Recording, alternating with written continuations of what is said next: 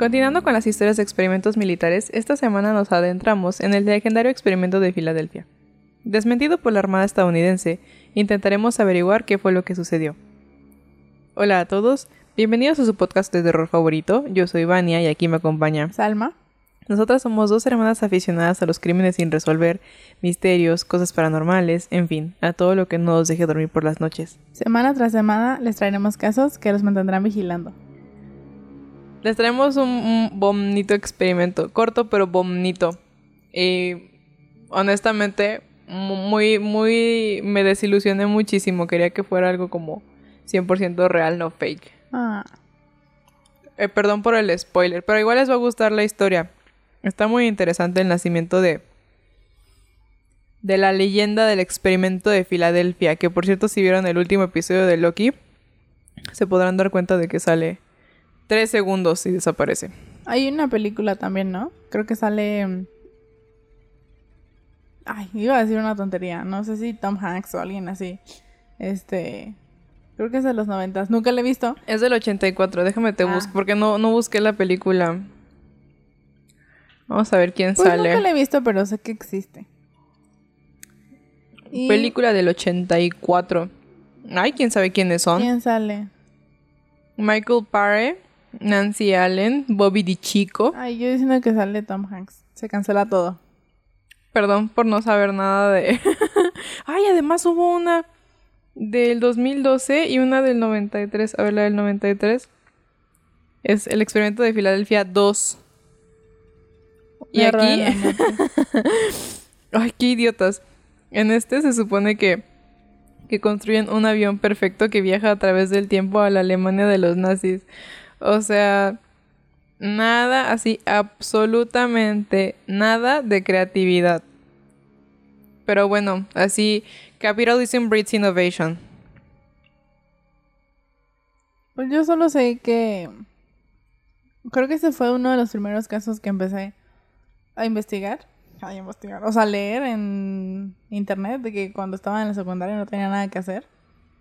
Oigan, somos las peores porque en la, en la prepa y en la secundaria leíamos así de que... El Zodíaco. ¿Quién fue John Wayne Gacy Jr.? y la que soporte. este, y pues sí, como que me interesó, o sea, no siento que sea algo completamente real, pero quién quita. Pero pues ya, Miren, comienza. Si ya creo en el hombre polilla que no creo en el experimento de Filadelfia. Pero bueno, no. La historia empieza muchos años atrás. En el camino hacia el futuro, buscando conseguir el camuflaje adapta- adaptativo. Ah, no ha sido un buen día. Buscando conseguir el camuflaje adaptativo perfecto, que sea imperceptible ante la vista y los radares, se dice que surgió el experimento de Filadelfia, una historia clásica de experimentación militar que salió mal. Como parte del proyecto Rainbow, mientras estaba atracado en el Navy Yard de Filadelfia en el verano del 43, el USS Eldridge o DE-173 fue equipado con varios generadores poderosos y algo llamado generador de tiempo cero como parte de una misión ultra secreta para ganar de una vez y por todas la batalla del Atlántico, que hasta entonces llevaba cuatro años librándose entre los aliados y las potencias del eje. Esta empezó en el 39 y ya estaban, los gringos ya estaban así de que ya estuvo bueno, ¿no? O sea, o sea, sí me divierte pelear con nazis, pero no es toda mi vida. Entonces, se supone que estaban tratando de crear como algo imperceptible o un barco imperceptible. Y fue que salió esto. Se rumoreaba a bordo de la nave que los generadores estaban diseñados para alimentar un nuevo tipo de campo magnético que haría que la nave de guerra fuera invisible para el radar enemigo. A plena luz del día y a plena vista de los barcos cercanos, se activaron los interruptores de los potentes generadores que entraron en acción con un zumbido. Cuando se encendió, el Eldritch se vio envuelto. Aparte, Eldritch suena como Eldritch, como un tipo de terror. Se vio envuelto en una neblina verdosa. Luego, con una huella de su casco aún visible en el agua, el barco y la tripulación desaparecieron de la vista y del radar durante 20 minutos. Después del experimento, la tripulación del Eldritch parecía muy emocionada. Quienes estaban a bordo afirmaron haber visto el puerto de Newport News, en Virginia, a 600 millas de Filadelfia, lo que significaría que la nave se había transportado hasta ese lugar. Mm, no, nada. Un segundo experimento tuvo lugar unas semanas más tarde, esta vez en el mar y cerca de la nave SS Andrew Furusev. Y una vez más, el Eldridge desapareció, pero cuando reapareció, muchos de sus tripulantes sufrieron quemaduras horribles, otros habían fusionado con la estructura del barco y uno desapareció por completo. Mm, Y lamentablemente, bueno, no, todavía no. Bueno, sí, más bien. La historia, o sea, eso sucedió en el 43. La historia se dio a conocer 13 años después a través de cartas que fueron desestimadas por allá de 1994. Entonces, eso es lo Ah. triste. Pero es una buena historia. En 1956 llegó a Morris K. Jessup, un autor y astrónomo aficionado, quien un año antes había publicado un libro autoinvestigado llamado El caso del ovni, una misteriosa carta y la primera de 50, o sea, algo que banearía, y de un, de, de un hombre que hablaba como si supiera mucho sobre levitación, barcos que desaparecen y hombres invisibles. El hombre escribió con tintas de diferentes colores y con un estilo de escritura que no obtendría buenas calificaciones en ningún lado. Eh, yo. no encontré quién dio esta declaración, pero casi puedo jurar que Jessop andaba quemando al autor. Finalmente eh, se identificó como Carlos Miguel Allende, pero eh, Allende era nada más un seudónimo, su nombre de pila era Carl M. Allen. Para efectos del podcast lo vamos a llamar Allende. Allende. Hace rato estaba. Carlos Miguel Allende. Hace rato estaba escuchando la transmisión de. mm, No sé si eran los clavados o de. O sea, algún juego olímpico. Y estaban los mexicanos y los. los ¿Cómo se llama? Lo- Los voceros. Ajá, los, No sé. los conductores. O sea, eran gringos. De un pedazo de la, la transmisión gringa. Y sonaba súper chistoso porque no podían decir los nombres de las chavas. Y lo estaban diciendo como. O sea, como podían, pero lo estaban diciendo mal. Entonces se escuchó muy chistoso. Y ya eso era todo lo que quería comentar. Tengo un año trabajando con unos señores gringos y es muy chistoso cuando intentan decir Guanajuato. Es como la octava vez que les digo que no tienen que decir Guanajuato. No pasa nada si dicen León, pero se matan por decir Guanajuato. Pero es muy divertido. Bueno, entonces este man, Allende, le manda una, una carta a Yesop y a pesar de que estaba, Yesop estaba ocupado con sus agentes en Nueva York con la publicidad y publicación de su nuevo libro, le contestó a Allende con una postal pidiendo más detalles y cinco meses después recibe una nueva carta con la misma información. Entonces, el, el problema estuvo en que Yesop le contestara a Allende, porque inmediatamente Allen- Allende se voló y le empezó a mandar cartas. Las afirmaciones de Allende eran alucinantes, pero como nunca pro- proporcionó información nueva, Jessop lo tomó como una persona loca o tonta. Mm, seguramente me pasaría eso a mí. A mí también. Jessop intentó una investigación seria de las afirmaciones de Allende, pero se sintió frustrado por la incapacidad del misterioso autor de la carta para presentar pruebas físicas. En sus cartas, Allende criticó la comprensión ingenua de Jessop de la teoría del campo unificado, ya que afirmó haberla aprendido del mismísimo Albert Einstein. La teoría de campo unificado, que nunca ha sido probada ni por Einstein ni por nadie más, intenta funcionar las, fusionar perdón, las fuerzas de la gravedad y el electromagnetismo en un campo fundamental. Honestamente, iba a intentar leer más sobre la teoría del campo unificado, pero me cuesta, me cuesta mucho trabajo siquiera entender por qué un kilogramo de plumas es más pesado que un kilogramo de, de acero. Entonces, eh, si quieren investigar qué es la teoría del campo unificado, los invito a, a pasar a Wikipedia. A Wikipedia. Para demostrar que existía una teoría de campo unificado, Allende ofreció a Jessop su relato de testigo ocular desde el SS Andrew Furuset. La carta de Carlos Allende a Maurice Jessop que explica cómo el ejército estadounidense utilizó las revelaciones de Einstein para teletransportar a un destructor naval completo y su tripulación, registró la primera mención del experimento Filadelfia. Ningún otro testigo de la tripulación del Eldridge o de los barcos cercanos se había presentado en los 13 años transcurridos desde el presunto evento. Jessop estaba listo para abandonar la investigación por completo cuando fue contactado por dos oficiales de la Oficina de Investigación Naval UONR de la Marina en 1957. O sea, esto da como un espacio de aproximadamente un año que Jessop le estuvo contestando a Allende. Eh, según una hoja de información publicada por la ONR, los dos oficiales estaban respondiendo a un paquete extraño que recibieron en 1956. Este contenía una copia del libro que Jessop, perdón, de Jessop que incluía notas escritas a mano que afirmaban que la tecnología extraterrestre permitió al gobierno de Estados Unidos hacer avances en la teoría del campo unificado. Tecnología extraterrestre. O sea, primero dijo que era algo de Einstein y ya luego dijo que era Ajá. tecnología extraterrestre. No, no, no, no, no, no. Muy mal. Si ustedes cometen un crimen, por favor no lo hagan.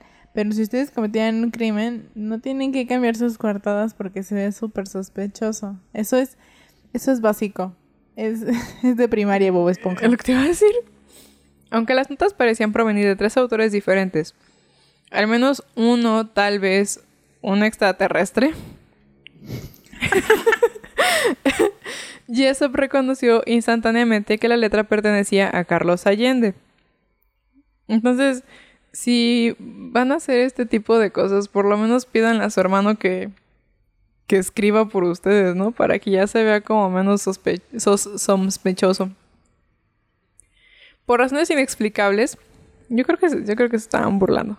Por razones inexplicables, los oficiales de la ONR publicaron 127 copias del libro con notas utilizando un contratista militar de Texas llamado Barrow Manufac- Manufacturing.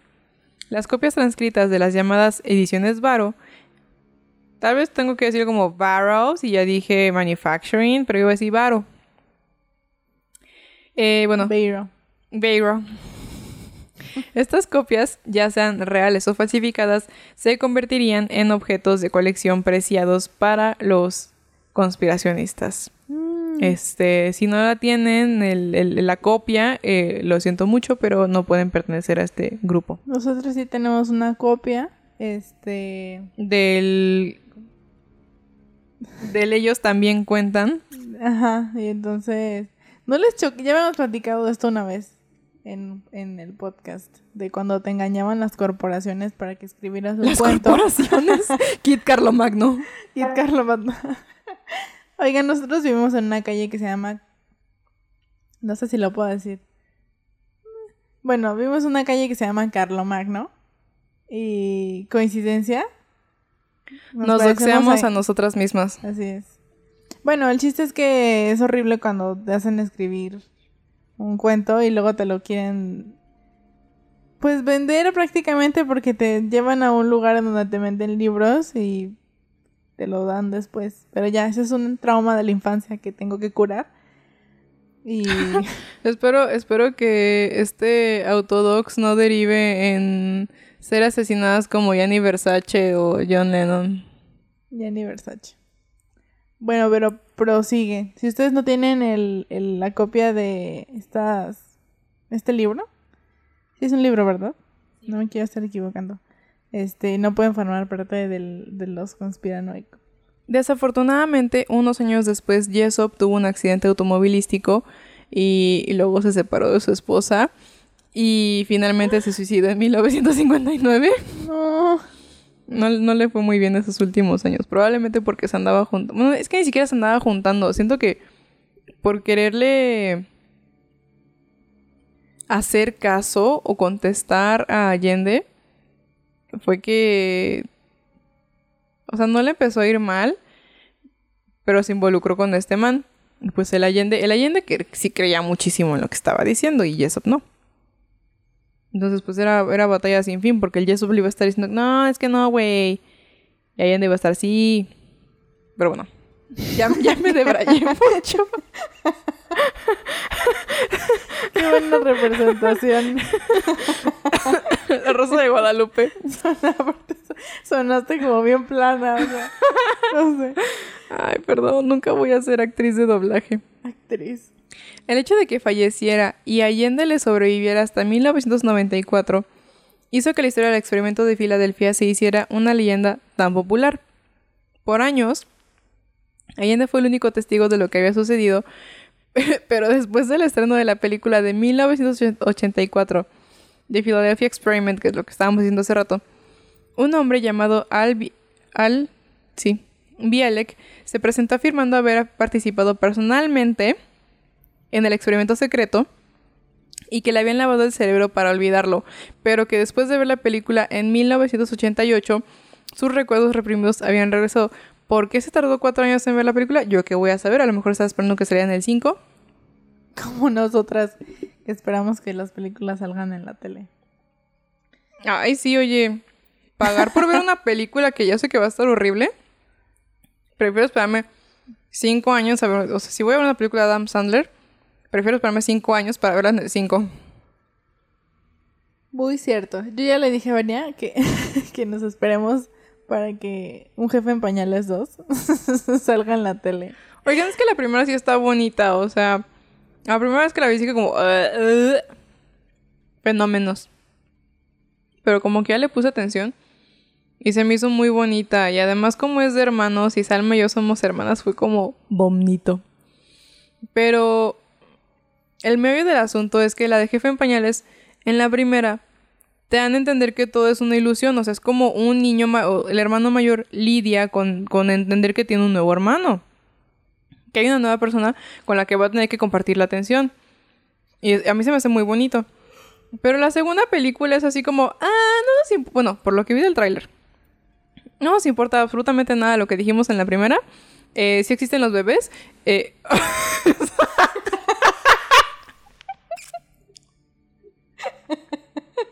Sí, la siguiente semana voy a hablar de la falsedad de los bebés en este programa. la maldad. Disculpen, no es que hemos estado todo el día viendo, viendo misterios sin resolver. Nuestro cerebro ya se apagó. Ay, ya se volvió papilla. Sí.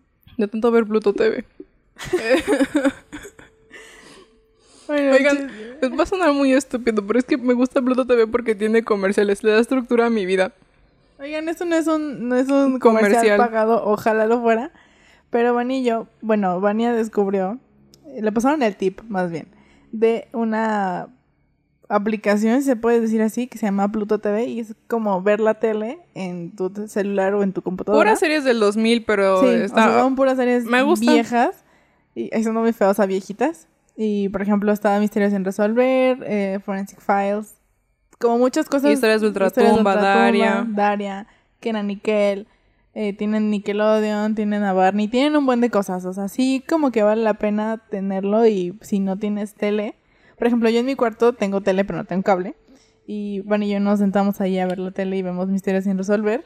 Y hoy vimos Replays, Believe It or Not, que ojalá lo hayan visto cuando eran chiquitos porque era lo máximo. La verdad, yo quería vivir en ese castillo. Eh, ese castillo. Pero sí, es que honestamente, o sea, se- sí, sí tenemos como varias pla- plataformas de streaming, pero el problema, lo que me pesa de las plataformas de streaming es tener que elegir algo. O sea, sí o sí, Sí. tienes que elegir algo. Y en la tele solamente está ahí, lo pasan.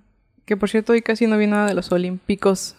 Pero ¡Uh! bueno, la recomendación es que si les gusta Misterios sin resolver, o sea, los viejitos, Forensic Files, o sea, todas las series como viejitas, incluso hay un canal de series retro y pasan Mi Bella Genio y así varias series retro. Descarguen Pluto TV, se los recomendamos. La recomendación de esta semana es que, descargue- que descarguen que descarguen Pluto TV y regresamos al estudio con Pluto el- TV, páganos. Eh, pero ya cerrando el caso del bebé, de los bebés falsos. La cosa es que en la segunda te dan a entender que eso de Baby Corp sí es real. Y entonces me dio mucho coraje porque dije, o sea, por... Y Salma dijo, ¿para qué hacen una segunda? Todo esto nos lo platicamos por WhatsApp. Salma y yo, si ustedes deben saber algo, es que Salma y yo solamente nos mandamos memes. El día que un- nos mandemos, hola hermana, ¿cómo has estado? Sabremos que estamos secuestradas o algo así. Sí, Pero precisamente esa conversación salió por WhatsApp y estábamos así tirando hate y Salma dijo, pues hay que esperarnos hasta que salgan el 5. Y and that's on a películas en el en la tele abierta. Páguenos nuestro boleto del cine y vamos. Ay, no, a echar a perder una película tan bonita como la del jefe en pañales 1. Bueno, sí.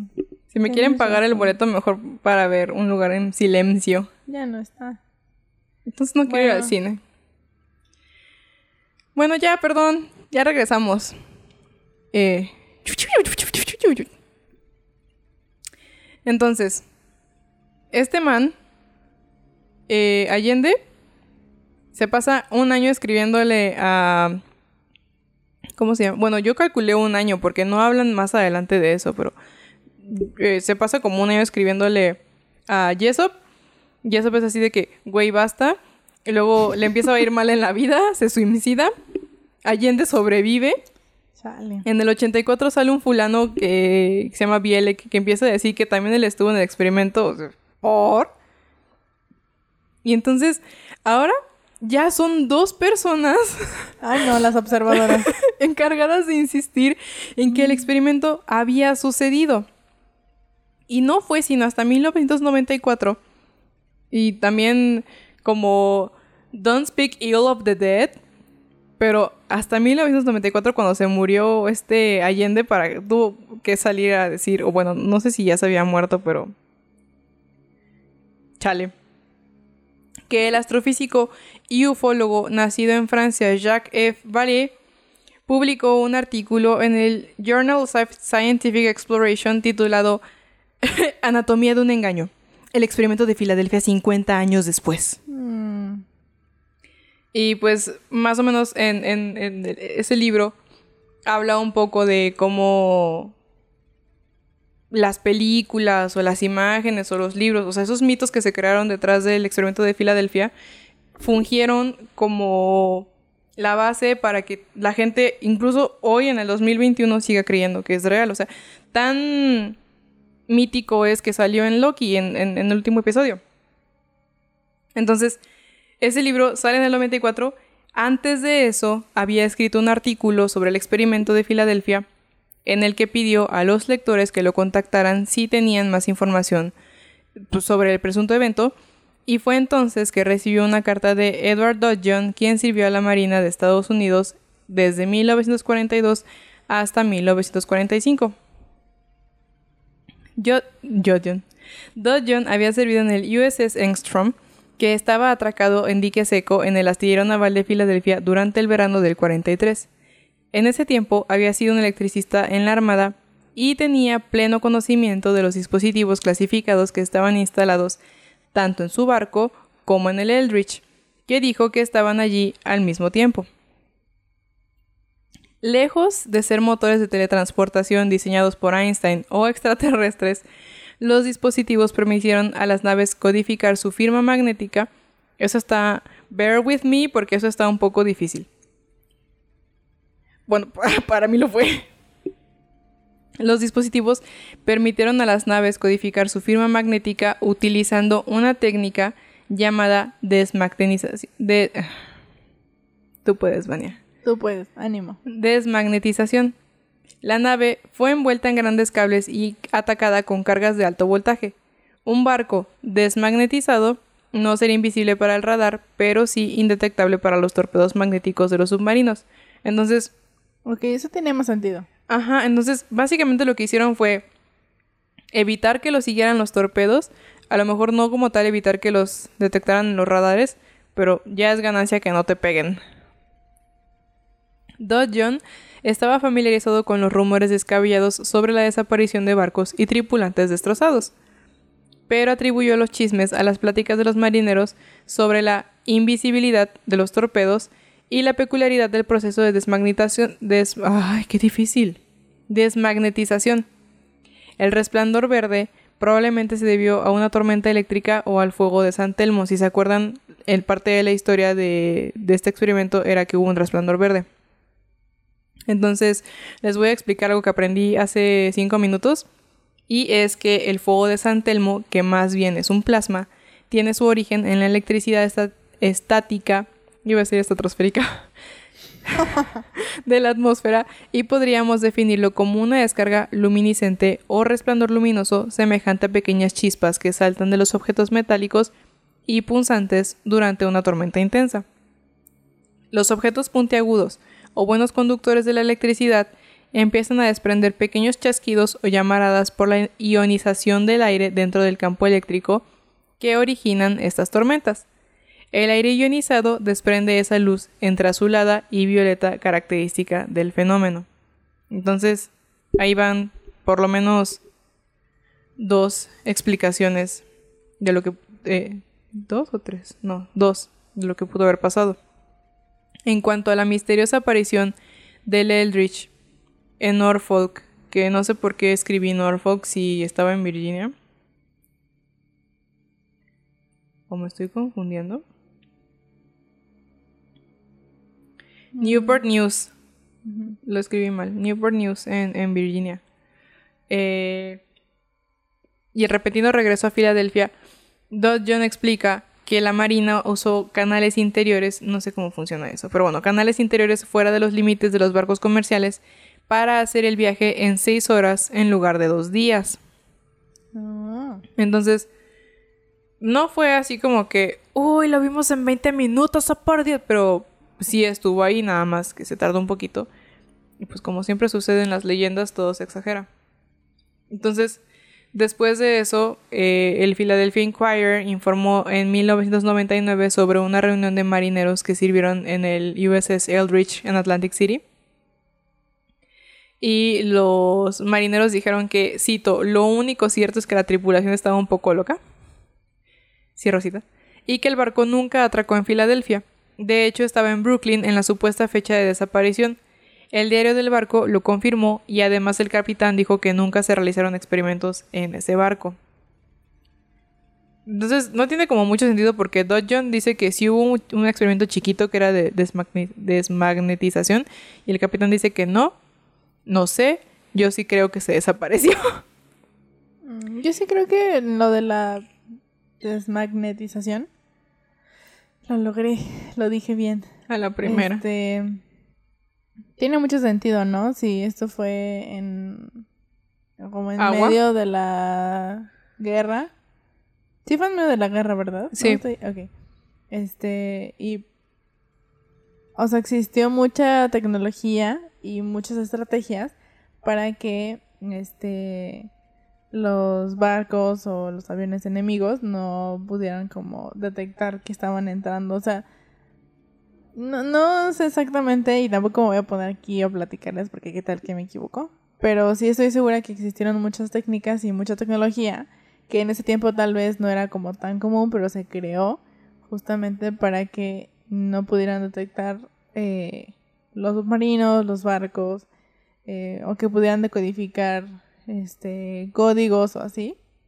Entonces creo que tiene sentido eso y que pues este señor, el que empezó a decir que, que se había desaparecido el barco, pues estaba como un poco confundido tal vez. En alguno de, de los... Perdón que te interrumpa, pero quería decir que en alguno de los comentarios que encontré decía que Allende, o sea, que supuestamente alguien había descubierto más o menos la identidad de Allende y que era un vagabundo carismático, pero con muchos problemas mentales.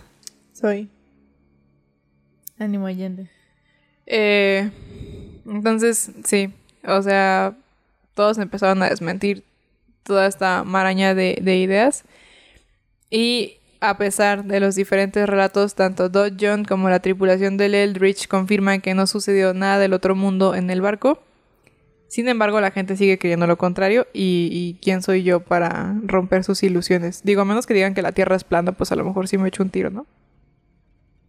El Eldritch, como conclusión, el Eldritch sí existía. También hubo un proyecto Rainbow, eh, pero el barco nunca atracó en Filadelfia y el Rainbow fue el nombre en clave estadounidense de la Segunda Guerra Mundial para la Alianza del Eje.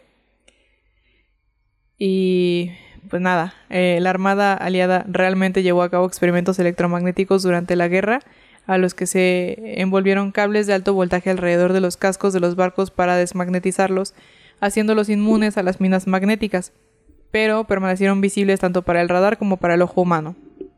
El experimento Filadelfia fue eh, el tema de un libro de superventas y de una película del 84. Ambos propusieron que la tripulación que desaparecía de alguna manera fue catapultada hacia adelante en el tiempo y los hombres que dicen ser miembros de la tripulación todavía circulan por los circuitos de los conspiranoicos y conferencias sobre ovnis hasta el día de hoy.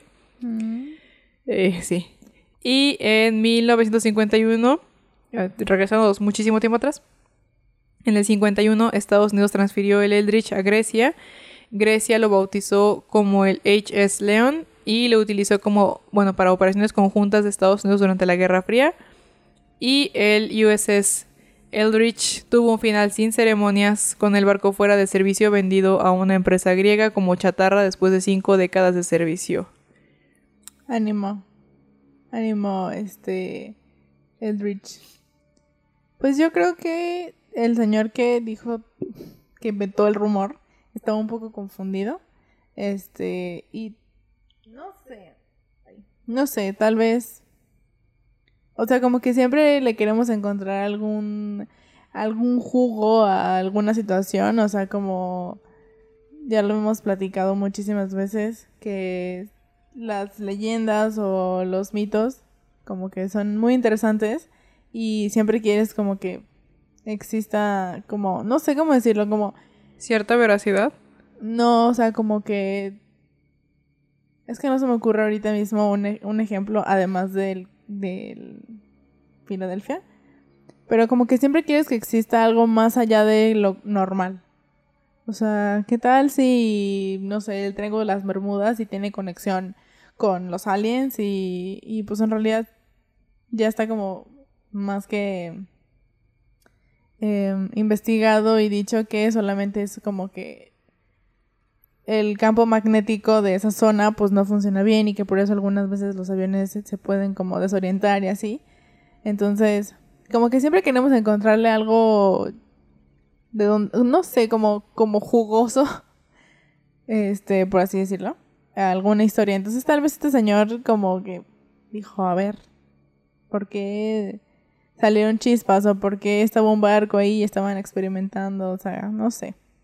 Cuando era niña le tenía mucho miedo al triángulo de las Bermudas y recientemente me encontré un tuit o algo así que decía que de niño, o, o sea, la persona que lo tuiteó, eh, consideraba de niño que el triángulo de las Bermudas iba a tener un mayor impacto en su vida y honestamente creo que es algo que nos pasó a todos, o sea, como pensábamos que si íbamos del DF a Cuernavaca nos íbamos a topar de alguna manera este sobrevolando el triángulo de las Bermudas y nos iba a absorber o algo así. Confirmo. Pero si soy honesta, es muy probable que la historia del, del experimento de Filadelfia haya permanecido también. O sea, no, o sea, no hace mucha falta para que un chisme se vuelva una idea así grandotota. Y si a eso le sumamos que la gente no confía en el gobierno, no confía en el ejército, por eso mismo te digo como, ¿qué nos dice que realmente no sucedió algo así, no? En ese entonces.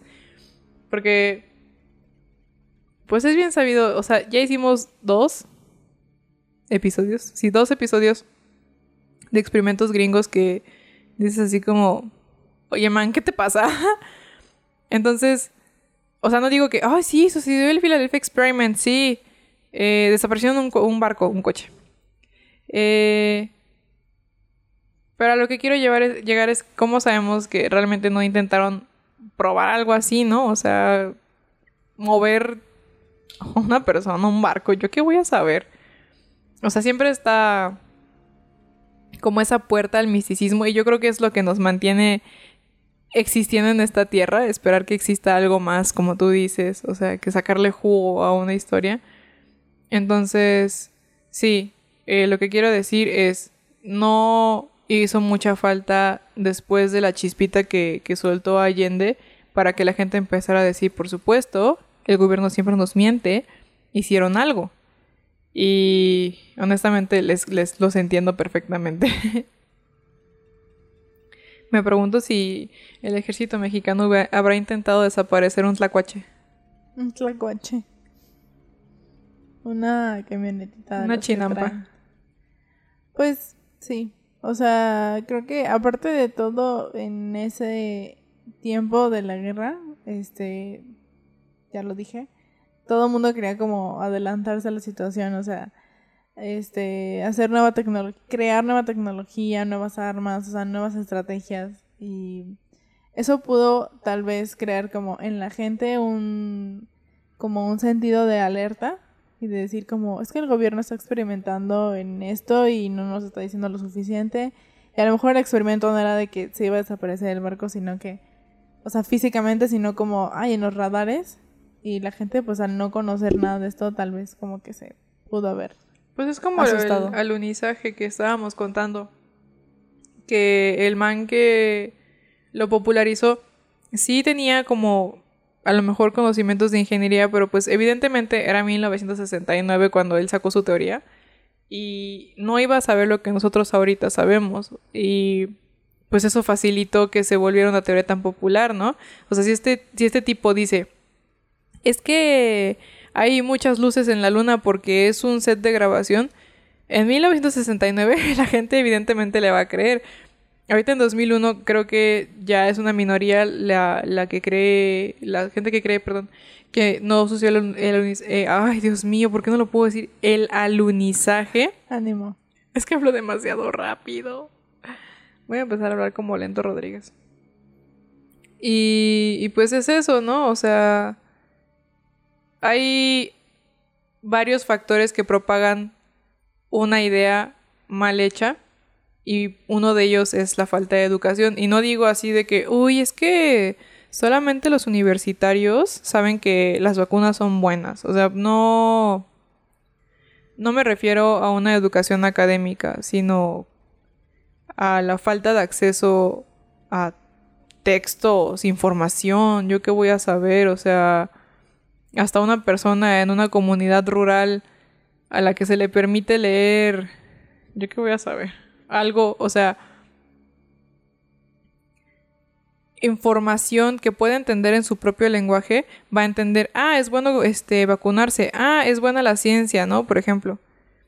Entonces, voy a, voy a hacer mi hot take y decir que si son profesionistas, que si son licenciados, maestros o doctores y no pueden bajar su vocabulario sobre lo que ustedes saben al vocabulario que una de una persona que no entiende, no son buenos profesionistas.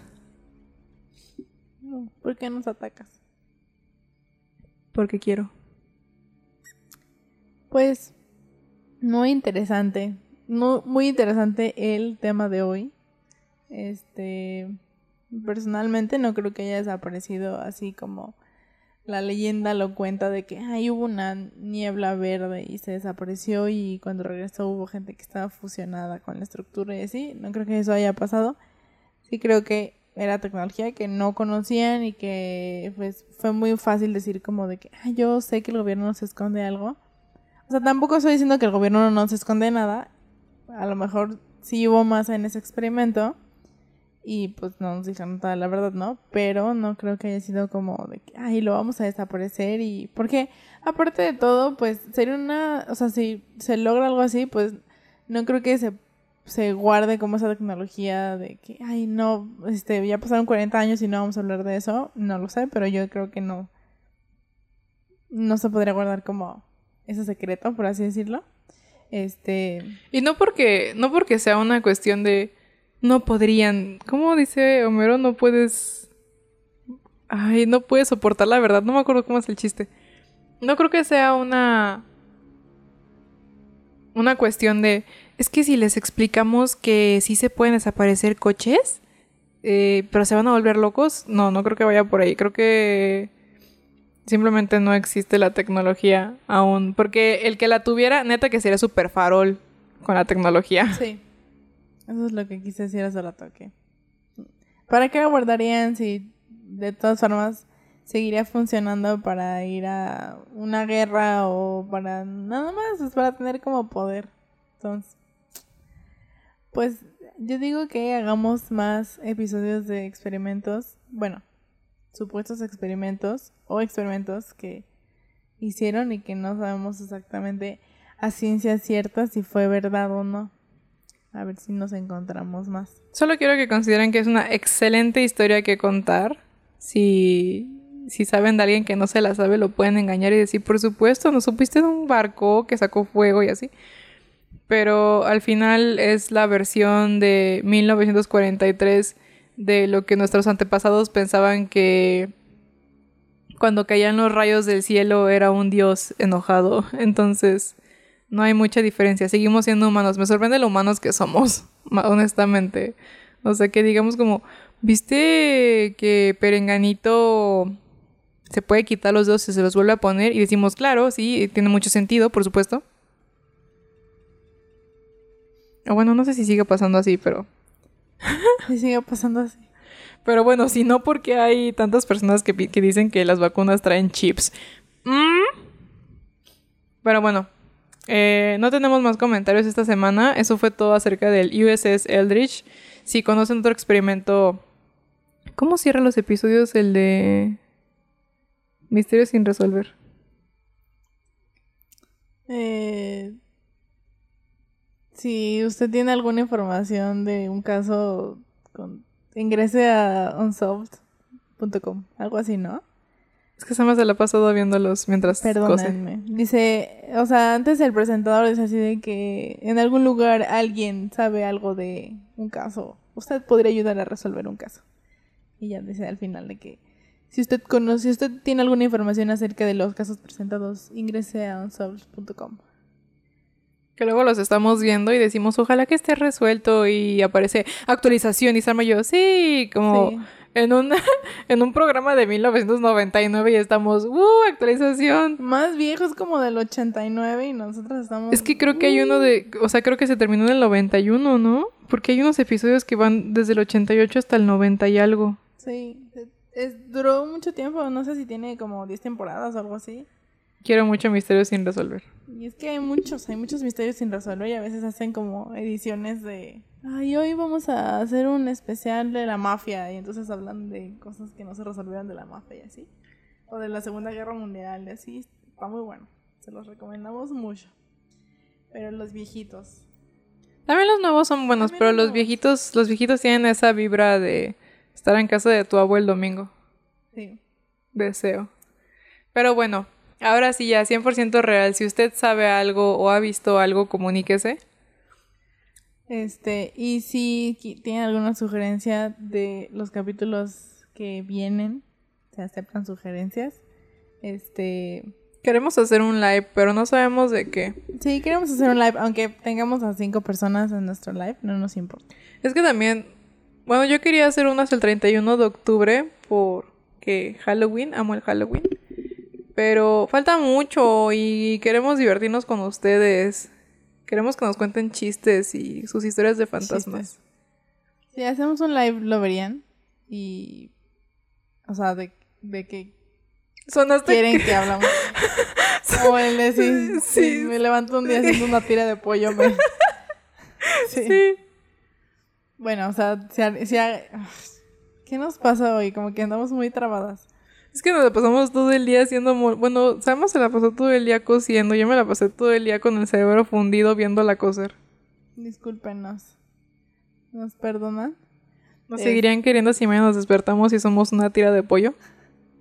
Este, pero bueno, o sea, ¿de qué querrían que habláramos en el live?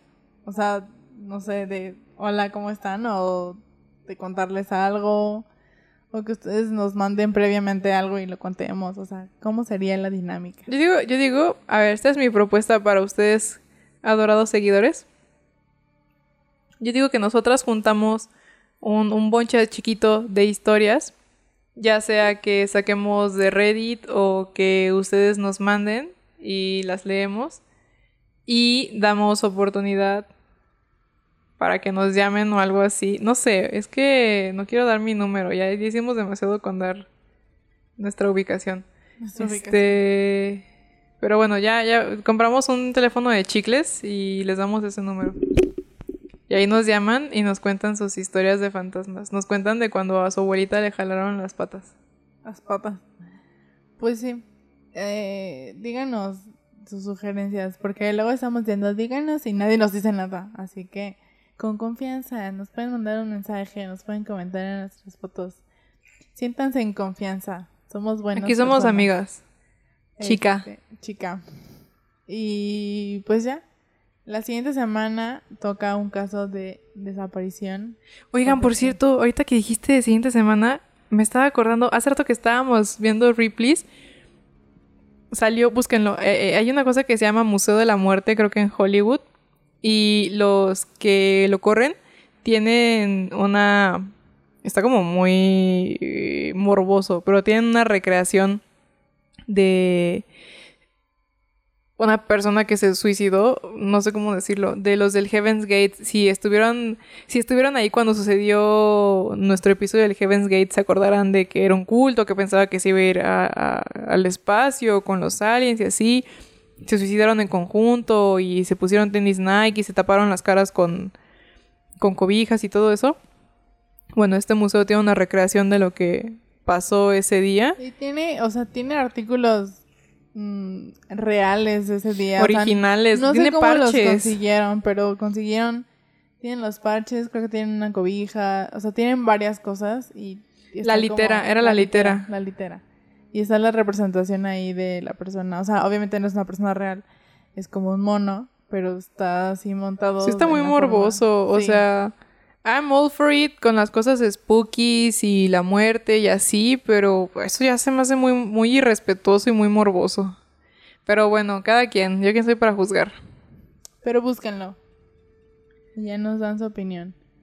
Y Este. ya, Samita estaba diciendo de su episodio de la semana que La viene. siguiente semana, si tienen algún caso que quieren que del que platiquemos que no esté resuelto, de una desaparición o de algún asesinato, o de algún asesino serial o algo así, nos lo pueden hacer llegar por nuestras redes sociales. Este, y ya. Eso es todo. Esperamos que les haya gustado el capítulo del día de hoy. Si tienen más este, teorías conspirativas, también nos los pueden mandar para echarles un ojo.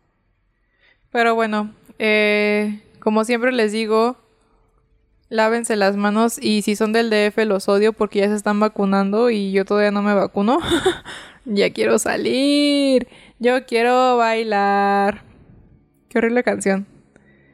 Pero bueno, eh, si son del DF ya vayan a vacunarse por Dios. Si son de otros municipios, díganme de dónde son para que... De otros municipios, de otros estados, díganme de dónde son para irme a vacunar con ustedes. Andaba viendo que si me podía vacunar en Querétaro, estaba así como la roca que está pensando. Pero bueno, de todas formas, o sea, vacunados o no, síganse lavando las manos, sigan usando su cubrebocas y permanezcan observando.